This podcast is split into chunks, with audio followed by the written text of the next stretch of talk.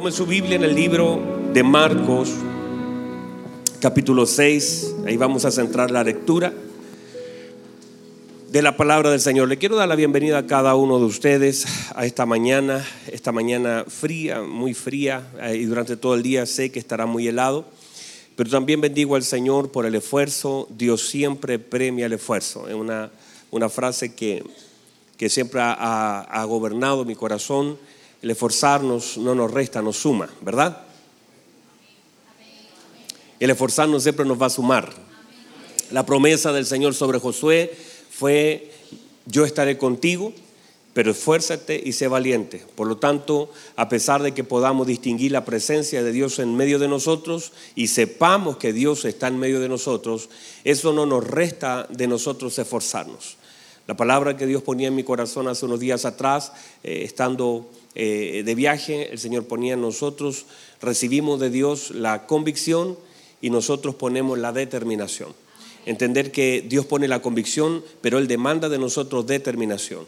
Entender que esa determinación me llevará a hacer cosas y esas cosas requieren de esfuerzo. O sea, nadie acá se... Eh, usted necesita esfuerzo para llegar. ¿verdad? Necesita levantarse temprano, necesita disponer de este día. Usted necesita esfuerzo. Para servir al Señor se requiere esfuerzo para aprender a tocar un instrumento, para predicar una palabra, para ponerse en una puerta, para leer la, escritura, todo, todo y, en la vida misma, todo requiere de un esfuerzo. Por lo tanto, entender que podemos destinar el esfuerzo a servir al Señor es lo mejor que podemos hacer, gastar nuestras fuerzas en servir al Señor. Pero siempre el Señor premiará el esfuerzo cuando lo orientamos a Él. A veces nos esforzamos mucho en algunas cosas y poco en otras. Por eso es importante determinar dónde estoy gastando fuerzas. Gracias hermano por ese entusiasmo esta mañana. Está en Marcos capítulo 6. Quiero aprovechar también de saludar a todos nuestros queridos hermanos que nos sintonizan a través de la señal de internet. Sé que de Los Ángeles, Punta Arena, Iquique, Argentina, Colombia, Venezuela, Estados Unidos, siempre nos están escribiendo de diferentes lugares de Europa, incluso siempre nos escriben hermanos.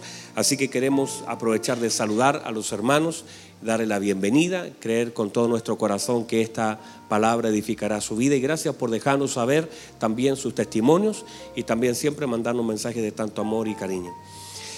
Vamos a la palabra del Señor. Mire lo que dice la palabra del Señor en Marcos capítulo 6, versículo 1 en adelante dice así. Salió Jesús de allí y vino a su tierra. ¿Dónde vino? Vino a su tierra. La pregunta es, cuando uno va a su tierra, ¿qué, ¿usted ha vuelto a su tierra? Qué hermoso volver a la tierra, ¿verdad? Yo nací en Valdivia. Usted sabe que soy italiano, pero en realidad de Valdivia. Y, ahí en Valdivia, cuando uno vuelve a su tierra, hay muchos sentimientos. Mis hermanos que son de Venezuela, cuando vuelvan a su tierra, ¿verdad? Cuando Dios les permita volver a su tierra. Qué, qué hermoso, ¿verdad? La tierra te vio salir de una forma y te verá regresar de una completamente diferente. Mire lo que pasa con el Señor. Salió de su tierra, salió como carpintero, volvió como, como un Mesías. Pero mire lo que sucede. Salió Jesús allí y vino a su tierra y le seguían sus discípulos. Y llegando el día de reposo, comenzó a enseñar. ¿Qué comenzó a hacer? Comenzó a enseñar en la sinagoga. Y muchos, oyéndole, se admiraban y decían,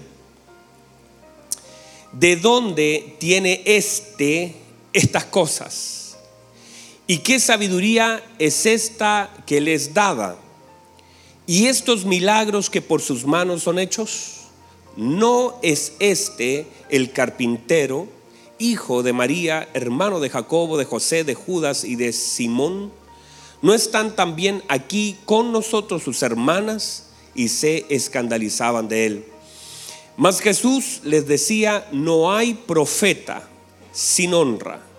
Note por favor, no hay profeta sin honra sino en su propia tierra y entre sus parientes y en su casa. Y no pudo, ¿cómo perdón? ¿Hay algo que el Señor no puede hacer?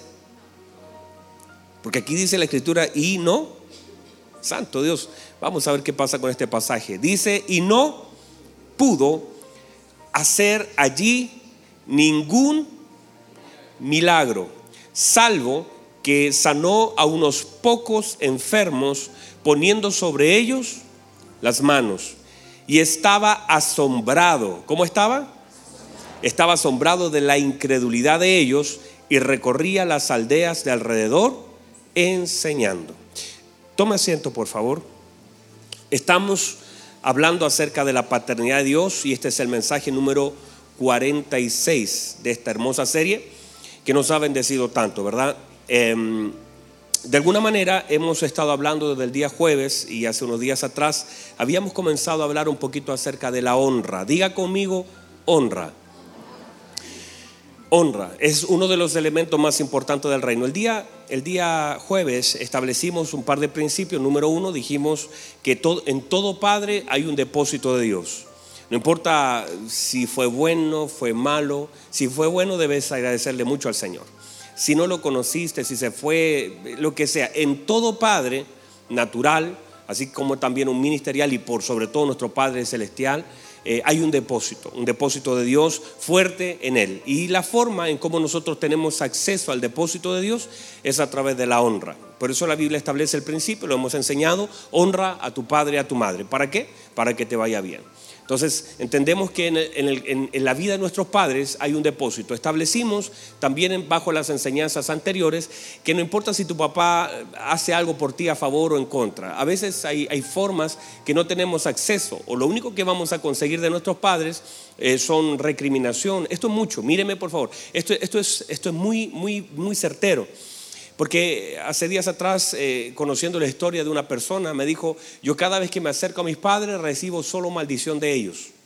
Note por favor, una persona que te diga eso, que lo que recibe de sus padres solo es maldición, malas palabras, maltratos, golpes, y estoy hablando de una persona mayor, pero muchas veces aunque no tienes acceso a la bendición en la boca de un padre, tienes acceso al depósito de Dios en la vida de tus padres por causa de la honra.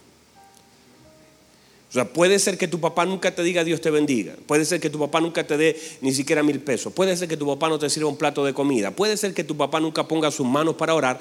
Pero aunque ellos se nieguen o te den todo lo contrario, el hecho de que tú honres la honra, cuando, y lo vamos a ver ahora, de qué forma debemos, y, y la Biblia establece la forma de honrar, cómo esa honra activa en tu vida el depósito de Dios en tus padres. Entonces, independiente de que ellos se puedan negar o, tú no recibas nada de ellos aparentemente, no es que ellos te den algo, es que Dios por legalidad saca algo de ellos y lo deposita en tu vida. Entonces, eh, eso es honra y entendemos entonces que en todo padre hay un depósito de Dios. Eh, Note por favor, hablamos del día jueves del Hijo Pródigo, pero vea ese mensaje que le va a bendecir mucho, mucho a través de lo que el Señor, cómo el Señor mira las cosas de una perspectiva distinta como Padre. Nosotros como hijos vemos una cosa, nuestro Dios como Padre ve una cosa completamente diferente. El, hermano del Hijo Pródigo dijo, tantos años te sirvo, y el, hijo, eh, el Padre le dijo, no, tú siempre has estado conmigo. O sea, yo puedo contratar a alguien en tu lugar, puedo tener un trabajador que haga más de lo que tú haces. No, no consideres que te tengo para que trabajes, te tengo para estar contigo. Y muchas de las cosas que nosotros a veces vemos como un trabajo y como tediosas, en realidad la forma como Dios espera estar con nosotros. Así que vea y escucha ese mensaje, por favor. Ahora, vamos a lo nuestro. Mire por favor, número uno, la paternidad de Dios es la manera como Dios ejerce su relación con nosotros. No podemos esperar ningún otro tipo de relación diferente a la paternidad de Dios. Lo voy a volver a repetir. La paternidad es la forma en cómo Dios definió y decidió ejercer su relación con nosotros. No es tu tío, no es tu abuelo, no es tu jefe, es tu padre. Cualquier otro tipo de relación que usted quiera tener con Él o creer tener con Él no, no está bíblicamente basado, no está bien. O sea, Dios definió tener una relación paternal con nosotros. Esa es la relación, Él lo definió. No teníamos acceso. Pudimos haber, eh, Él pudo haber definido cualquier otra relación, pero Él dijo, voy a ser padre para ustedes. Y eso lo definió Él. Entonces, de alguna forma, esa es la posición de padre en que siempre le debemos ver y nosotros también mirarnos como hijos. Y es allí donde la ministra José abundó en esa palabra. Entonces, Él definió esta relación con nosotros y nosotros salimos beneficiados por esa relación. Porque cualquier otra relación, los que son, ¿hay algún padre acá? Sabrá que cualquier otra relación que tú tengas con la gente jamás podrá igualar a la relación de la paternidad. No hay, no hay nadie acá todavía. O sea, usted puede tener un, un, buen trabajador y usted va a hacer lo que sea por ese buen trabajador, pero nunca se comparará a tu hijo. ¿Verdad? Usted puede tener un hermoso hermano, un buen tío, un excelente abuelo, un buen amigo, pero nunca hará ni por tu tío, ni por tu abuelo, ni por tu tío lo que tú estás dispuesto a hacer por un hijo. Vamos, dígame amén. Usted no, me, usted no se entusiasma con nada, hermano. Uno por un hijo, ¿qué hace? ¿Y qué le da al hijo? ¿Quién recibe todo de ti? Tu hijo. Por lo tanto, entendamos que nosotros salimos beneficiados porque si hay una relación, la mayor relación que un hombre puede tener con alguien y donde puede vertir todo, por eso Abraham es una figura. ¿Quién me va a heredar este siervo? ¿A quién dejaré mi herencia? No va, a ser a tu siervo Eleazar, va a ser a un hijo tuyo, porque los hijos reciben herencia. Entonces, el Señor, el Señor mismo, llamó en su ministerio dando, eh, dando de alguna forma una proyección. Inicialmente a sus, a sus doce lo llamó apóstoles, luego lo llamó siervos, luego lo llamó amigos, pero finalmente a la orilla de la playa les llamó hijos, entendiendo cómo eso fue progresivamente generando una relación completamente diferente. Juan comienza diciendo en el capítulo 1 que a los suyos vino, pero los suyos no le recibieron más. A todos los que le recibieron, y a los que creen en su nombre le dio potestad de ser de ser hechos. Diga conmigo hecho. O sea, quiere decir que yo no me puedo auto llamar o hacer. A mí me hicieron hijo. Por la gracia de Dios a nosotros nos hicieron hijos. Nos hicieron, no éramos, pero nos hicieron hijos. No es que se nos cambió el nombre, nos hicieron. No dice que se nos llamó, dice que se nos hizo. Por lo tanto, aunque usted no lo vio, aunque usted pasó aquí adelante, aunque usted pasó por el bautismo y usted no vio todo lo que se hizo, a usted lo hicieron hijo, usted es una nueva criatura. Quizá usted vino adelante, recibió al Señor, después pasó por la saga del bautismo y usted no vio nada, usted vio las mismas manos, pero a usted lo hicieron hijo de Dios. Y eso es, un proceso transformador de nuestra vida. No se le cambiaron los ojos, el pelo sigue siendo el mismo, pero hay una obra sobrenatural de Dios sobre nuestra vida, porque no es que se nos llamó hijo, a nosotros se nos hizo hijo. Entonces, podemos entonces entender toda esta paternidad eh, en, la escritura misma, cómo se nos, se nos muestra a través de figuras, sombras, proyecciones, que, que todo lo que tiene que ver con la escritura tiene que ver con un hijo y tiene que ver con un padre. O sea, si uno pudiera resumir la escritura, todo tiene, tiene, que ver con un padre y todo tiene que ver con un hijo. Donde veamos eso, está el Señor allí en medio de ello. Porque todo, el centro tiene que ver con el Hijo, nuestro Señor Jesucristo. Entonces, desde la creación de Adán, desde la creación de Adán en adelante, entonces, nosotros vemos la idea del Señor de definir paternidad por creación, impartiendo la obra de su Espíritu, siendo proveedor, siendo una dirección para Adán caminando con el hombre. Entonces, esto es una sombra y podemos ver cómo el Señor a través de la transición, a través de la forma, a través de hombre de Dios, muestra lo bueno y lo malo de la paternidad. En el segundo servicio vamos a hablar acerca de Hebreos y los procesos que el Señor no se saltó, porque a pesar de que fue el Hijo, no pasó, no se saltó procesos. Él lo hizo todo. Y Él lo cumplió todo y él aprendió obediencia. Y la Biblia dice en Hebreos capítulo 5 que él no solamente fue, fue probado en todas las cosas y fue tentado en todas las cosas, sino que también tuvo reverencia y oraciones reverentes delante de Dios, reverente, con un temor reverente, dice la Escritura, poniendo al Señor en el lugar correcto.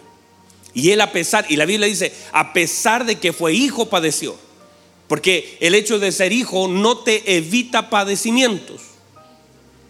El hecho de que seas un hijo de Dios, por eso hay que definir qué es un hijo. No se, puede, no se puede pensar que el hecho de ser un hijo de Dios te va a evitar los procesos de la vida. De hecho, a través de los procesos vas a ser formado, sostenido, pero formado. Vamos otra vez. A través de los procesos de la vida vamos a ser sostenidos, pero vamos a ser formados y muchos de ellos serán dolorosos. Entonces uno tiene que aprender como un hijo de Dios cómo como hijo de Dios aprendemos y cómo somos formados y cómo la obediencia no es una impartición sino una decisión. Mire lo que pasa y vamos a avanzar en un par de puntos importantes. Honra, diga conmigo honra.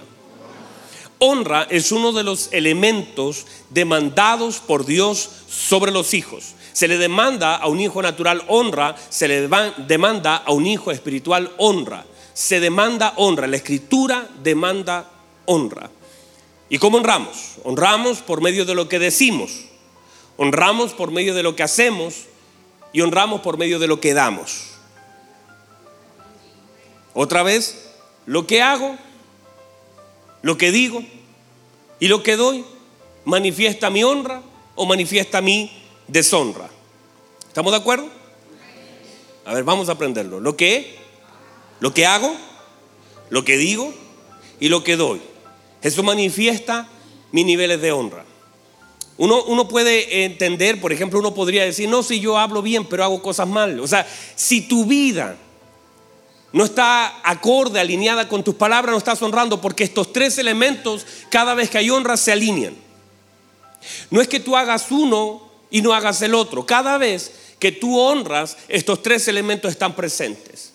Tú honras por tu forma de hablar, honras por tu forma de vivir y honras por tu forma de dar.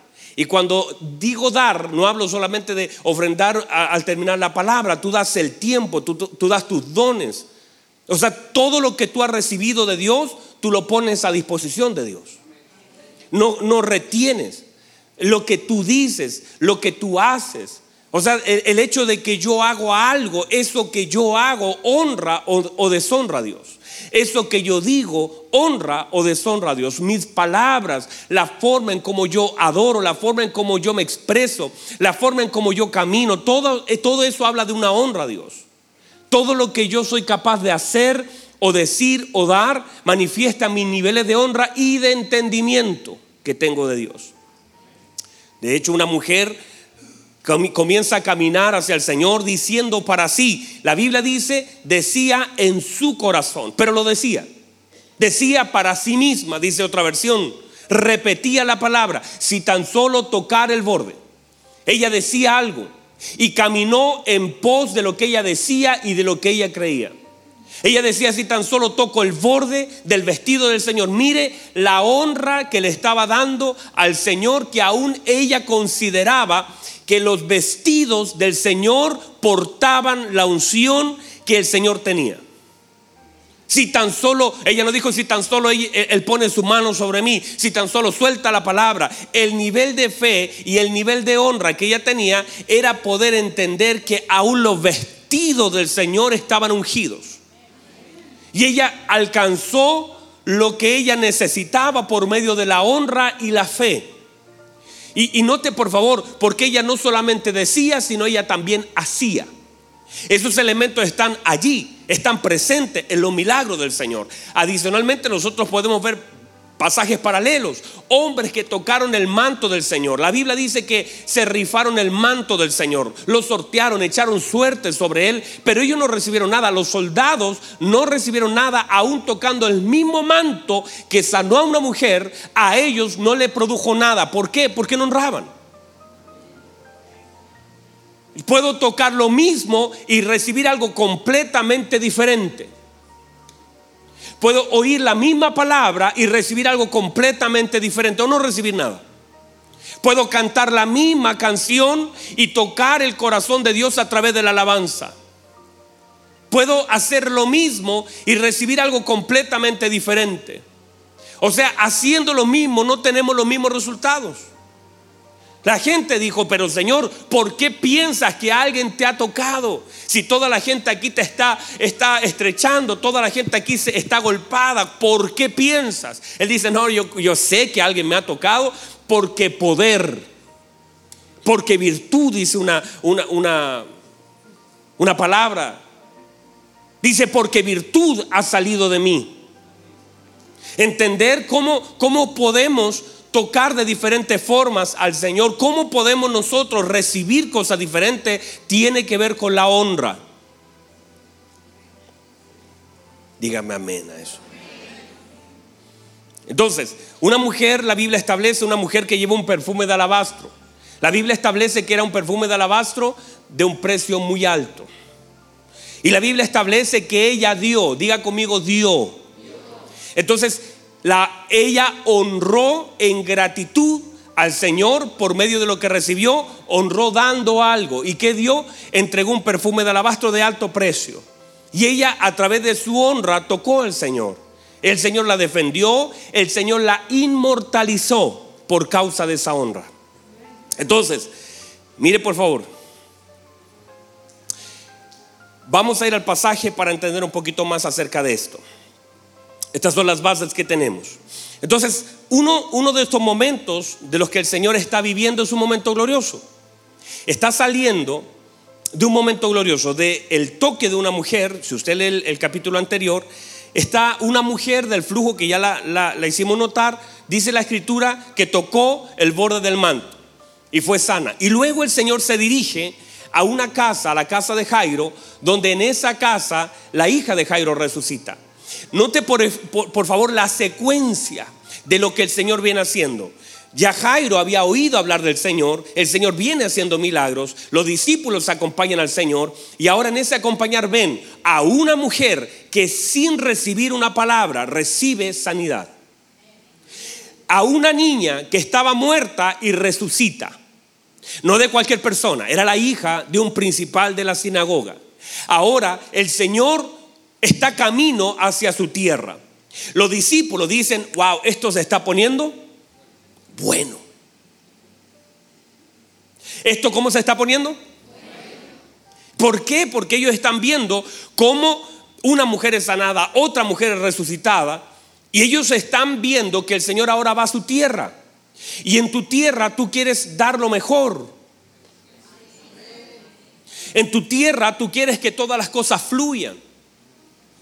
Si uno quiere bendecir algo, quiere bendecir su casa.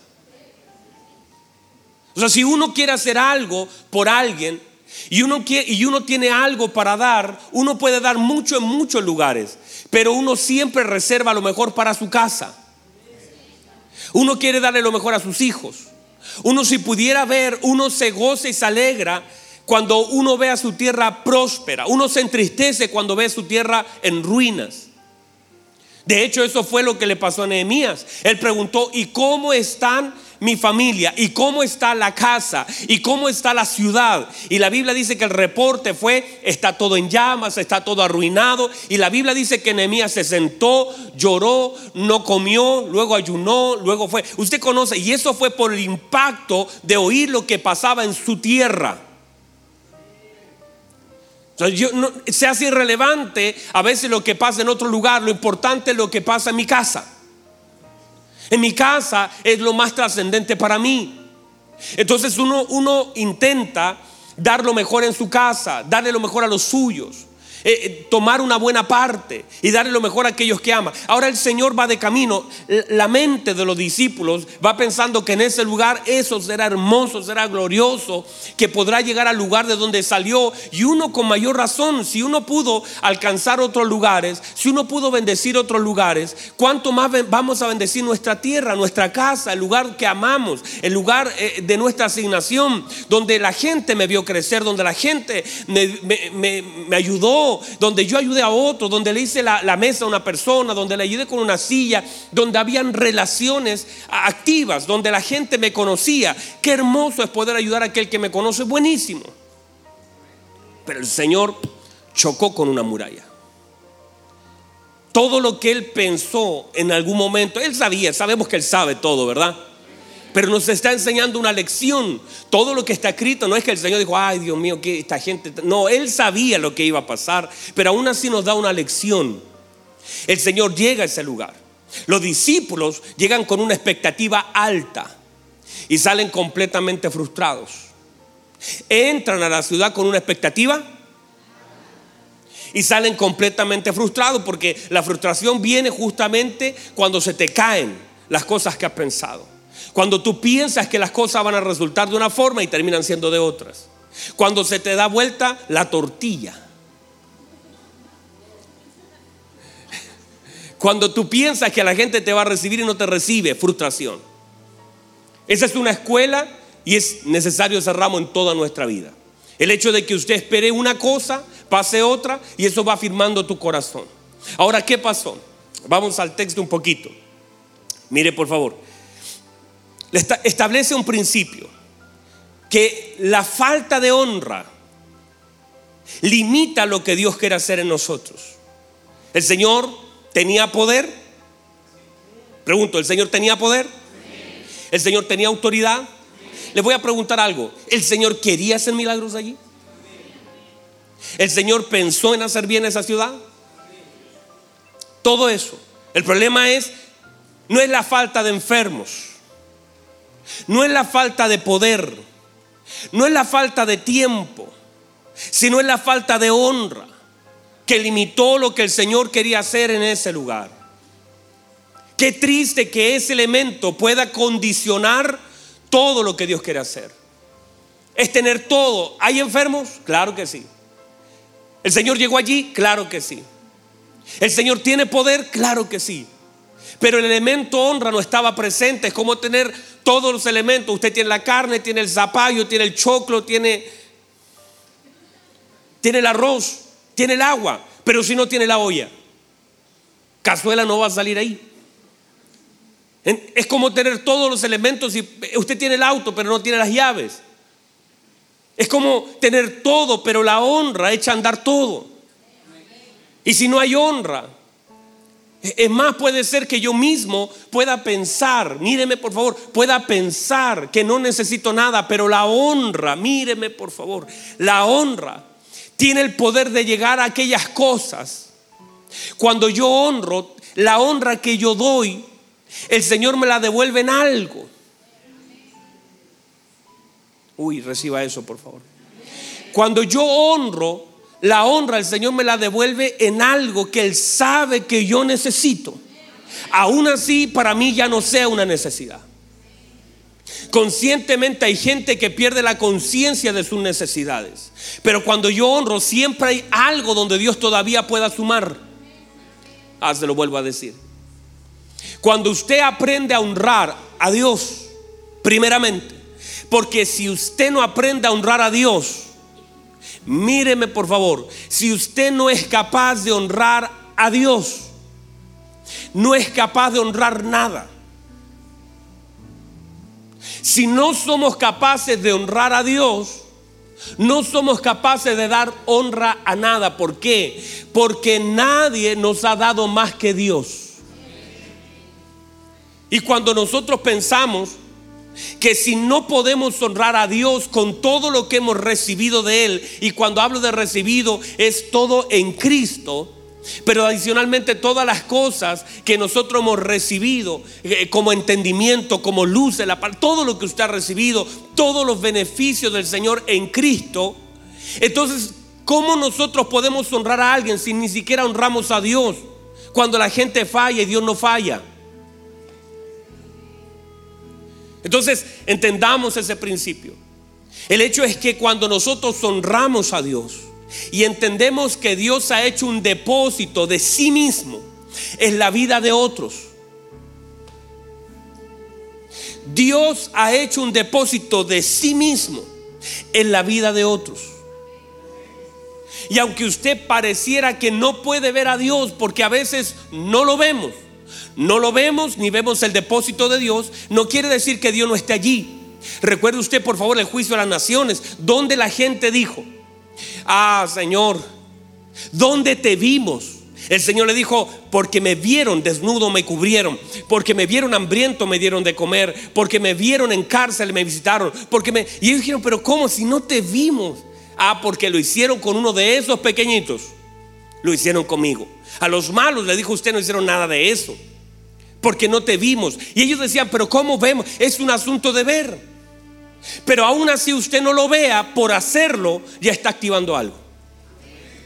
O sea, puede ser que usted no vea al Señor en una persona enferma. No vea al Señor porque usted dice, bueno, voy a ver un enfermo. Pero usted lo que está haciendo está conectando con el depósito de Dios en la vida de ese hombre. Y puede ser que nosotros no veamos alguna de esas cosas. Y puede ser que usted cuando da un, dinerito en la calle, cuando usted ayuda a alguien que tiene hambre, cuando alguien golpea la puerta de su casa y usted le dice, mire, eh, yo no le voy a dar lo que usted me pide, le voy a dar más. ¿Cuántas veces alguien golpeó la puerta y le dijo, deme por favor un pedacito de pan? Y usted dijo, no, no te voy a dar solamente pan, te voy a dar pan, te voy a dar comida. Veo tu zapato gastado, veo tu abrigo mal, te voy a dar más. Y usted sin darse cuenta, aunque usted estaba honrando, la vida de esa persona que usted sabe que no ha de devolverle nada a usted, usted sabe que detrás de lo que usted está haciendo hay un depósito de, de, Dios en la vida de ese hombre y que esa honra que usted da a otro, a usted se le va a devolver en algunas cosas que usted ni siquiera sabe que necesita. aquella mujer, la tsunamita, la tsunamita llega y dice, yo reconozco, dice, mire por favor, yo ahora entiendo, diga conmigo entender. Ahora entiendo que ese varón que pasa siempre por aquí es un varón de Dios. Yo entiendo que es un varón de Dios. Ella no había visto un milagro de ese hombre, pero ella se le abrió el entendimiento y dijo, ese es un varón de Dios. Ahora le dijo a su esposo, hagamos, hagámosle una pieza, pongámosle una cama, pongámosle una mesa, pongámosle una silla y pongámosle un candelero para que cada vez que él pase se quede en esta casa. ¿Y sabe por qué lo hizo? No lo hizo por interés. No lo hizo porque quería recibir algo de él. Lo hizo por honra. Porque no es el hecho de que yo doy algo para recibir algo, porque ahí ya sería interés. Lo doy por reconocimiento. ¿Y sabe lo que sucedió? Este hombre de pronto le dice, después de que ella hizo todo, le dice, tú has estado solícita para con nosotros. ¿Qué pues podemos hacer por ti? Ella le dice, nada. Mire, el profeta le está diciendo, pídeme algo, pídame algo. ¿Qué podemos hacer por ti? Y ella le dice, nada. No te hice una casa, no te puse una cama, no te puse un candelero, no te puse una silla ni una mesa para que hagas algo por mí. Lo hago porque reconozco lo que hay en ti. Wow, hermano. Eso está fuerte. Reconozco lo que hay en ti sin esperar nada de ti.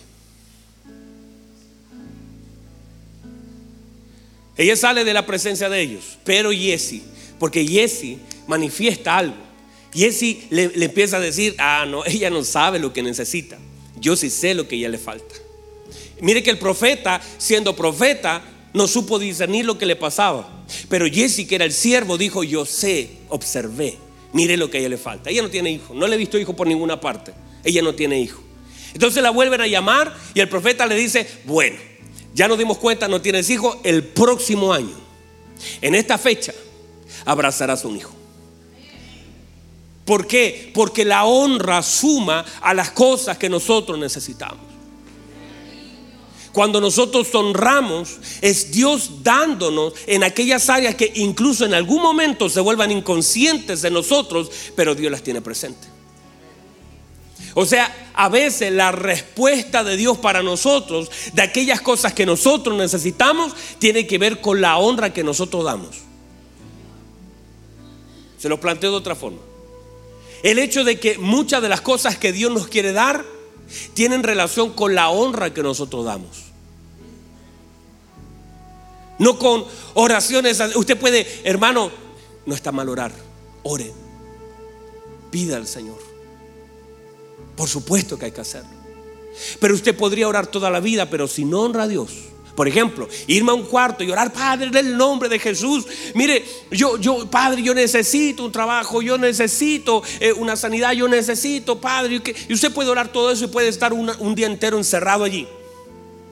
Pero si saliendo de ese cuarto no honra a Dios delante de los hombres, saliendo de ese cuarto no honra a Dios delante de sus compañeros de trabajo, saliendo de ese lugar no habla bien para con Dios delante de los hombres, Si usted no es capaz de dar, no es capaz de hacer y no es capaz de hablar en honra, ¿qué puede recibir? Porque a veces nosotros honramos a Dios en silencio, pero deshonramos a Dios en público. Wow, alguien que reciba eso estuvo grueso, hermano. A veces nosotros honramos a Dios en el secreto, pero deshonramos a Dios en lo público. Hoy me gustaría cerrar aquí, hermano, pero cerrar. Y que se quede con eso. No puede ser que nosotros honremos a Dios en privado con nuestras palabras y deshonremos a Dios en público con nuestros actos. Y si me ayuda usted, dígame amén. Y aproveche y pegarle un codazo al que está al lado. Pégale con confianza si, si se quebra la costilla, oramos al final. Pero qué triste es que nosotros honremos a Dios con alabanza, adoración, pero luego lo deshonremos afuera con nuestros actos, nuestros hechos. ¿Qué sentido tiene? Y queremos recibir algo y no podemos porque honra es honra. Lo honro aquí en lo privado, lo honro allá en público. Se acaban de salvar. Póngase en pie. Pero eso está bueno, ¿verdad? Vamos, vamos a seguir la segunda parte porque no alcancé este texto. Vamos a profundizar en este texto en el segundo servicio. Usted lo puede ver, si usted se tiene que ir, por supuesto, ha venido en la mañana, pero no se pierda de ver y escuche bien, de compartir la palabra del Señor. ¿Usted cree que esto le sirve a alguien? ¿Usted cree que alguien podría escuchar esta palabra y bendecir su vida? Entonces comparte esta palabra con otros. No tiene que, no tiene que pagar por eso. Es dar un clic y compartir. ¿Y cuánta gente puede ser edificada? Tenemos podcasts que ahora estamos sacando de, predicación. Hay hermanos que la semana me dicen, pastor, ¿cómo me ha bendecido la palabra? ¿Sabe lo que necesitamos? Aprender a honrar a Dios. Porque uno, uno pudiera aprender a cantar, uno pudiera aprender a tocar, uno incluso podría aprender a predicar. Y hay mucha gente que aprende y hay mucha gente que ejerce un oficio. ¿Y está mal? Para nada. No está mal. Ejercemos oficios ministeriales. Por supuesto es hermoso hacer algo en el Señor, pero todo pierde sentido y pierde recompensa. Y, nos alejamos del Señor cuando nuestra vida no le, no le honra. No importa lo que hagamos. No importa si usted canta como los ángeles, hermano. No importa si, si usted es un buen predicador. Es más, no importa cuánta Biblia sepa. No se trata de cuánta Biblia usted sabe. No se trata del lugar donde Dios le lleve. Perdemos tanto, a veces por deshonrar a Dios. No solamente, y, creo que es una demanda de Dios en este tiempo sobre esta congregación. Quizás esta palabra saldrá a otros lugares, pero sobre todo esta congregación. Honra al Señor. Honra al Señor con su tiempo. Honra al Señor con sus palabras. Honra al Señor con su vida. Honra, al Señor con lo que Él le ha dado. Nunca le niegue nada al Señor. Nunca, nunca le cierre la mano a alguien que necesite. Honra al Señor con su tiempo. Llegar a la hora es honrar al Señor. Estar atento al mensaje es honrar la palabra. Cuando uno va perdiendo esos elementos, comienza a deshonrar. Una vida de deshonra no te dará nada, no hay fruto en eso. Pero si usted honra al Señor y usted, aunque sea una alabanza, esta canción que están tocando ahora es, hermano, recontra. Le hemos cantado diez mil veces. 20 mil veces. Pero puede tener un sentido tan único. ¿Sabe lo que se canta ahí en el cielo? Aleluya. ¿Sabe lo que se dice en el cielo? Gloria a Dios en las alturas.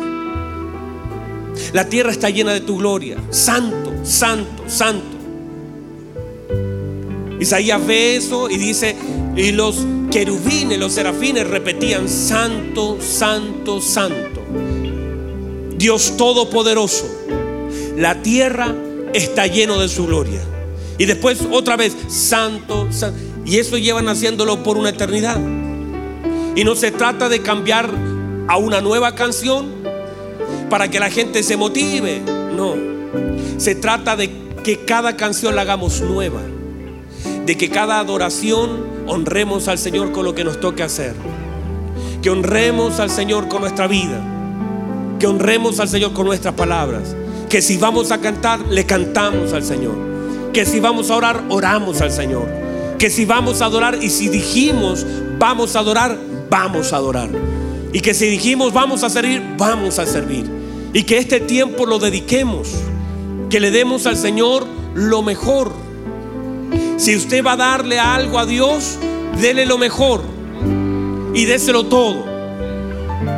No, no, no venga con, no venga la carrera. Dice, ay, bueno, eh, ¿a qué hora termina el pastor? Se pasó cinco minutos y de pronto comenzamos a manejar las cosas. Si vamos a darle algo a Dios, démosle lo mejor. Dele lo perfecto, dele lo escogido, dele sus mayores fuerzas. Si viene a la iglesia, esté atento, no se duerma. Manténgase despierto. No viene a dormir a la iglesia. Usted deshonra a Dios durmiendo cuando se está predicando. Pero honra al Señor. Parece que me está subiendo la música para que termine. Yo entiendo el mensaje. Un poquito más bajo, un poquito más bajo. Escúcheme bien. Aprendamos a honrar a Dios. Lo dije hace un tiempo atrás. Si una vida honra a Dios, Dios honrará esa vida. Si un matrimonio honra a Dios, Dios honrará ese matrimonio.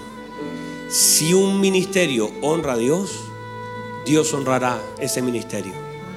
Honra al Señor con su vida. De lunes a lunes. 24 horas al día.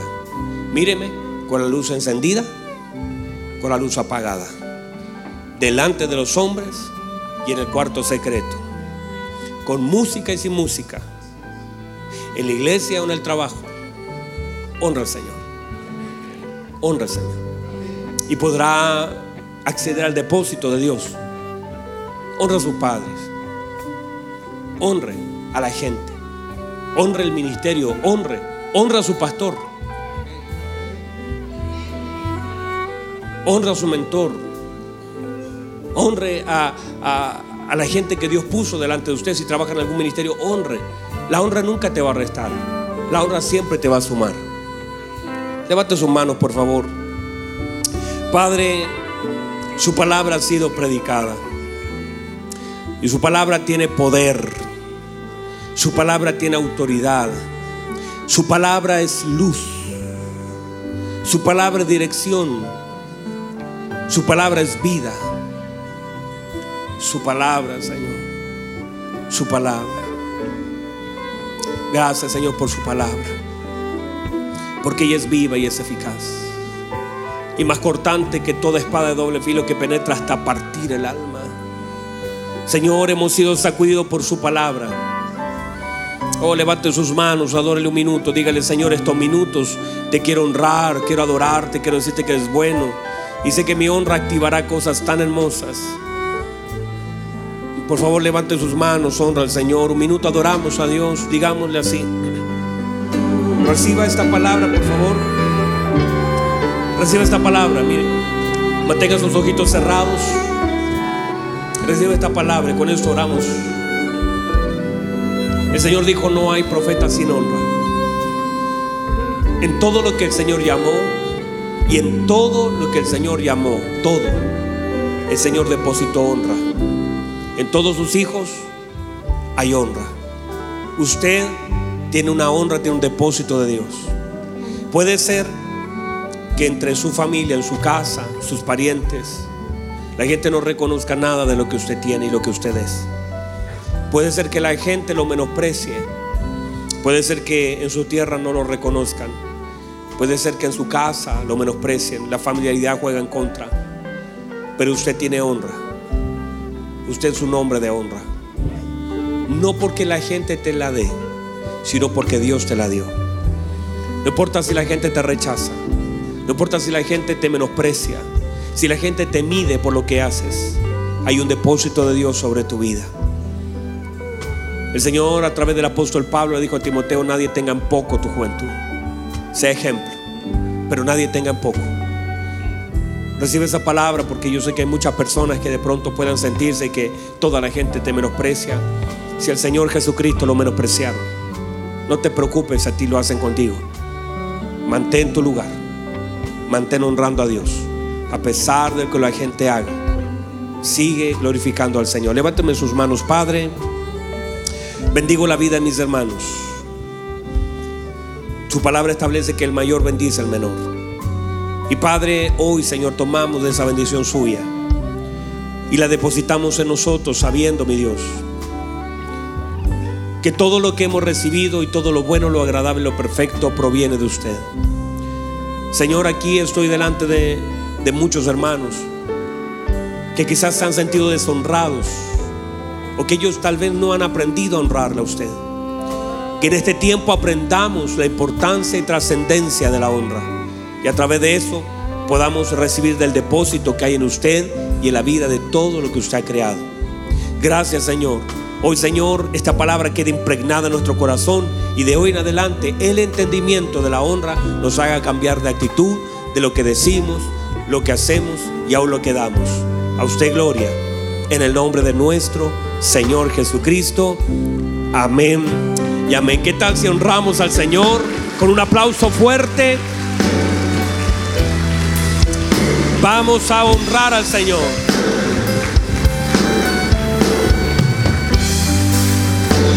Gracias Jesús.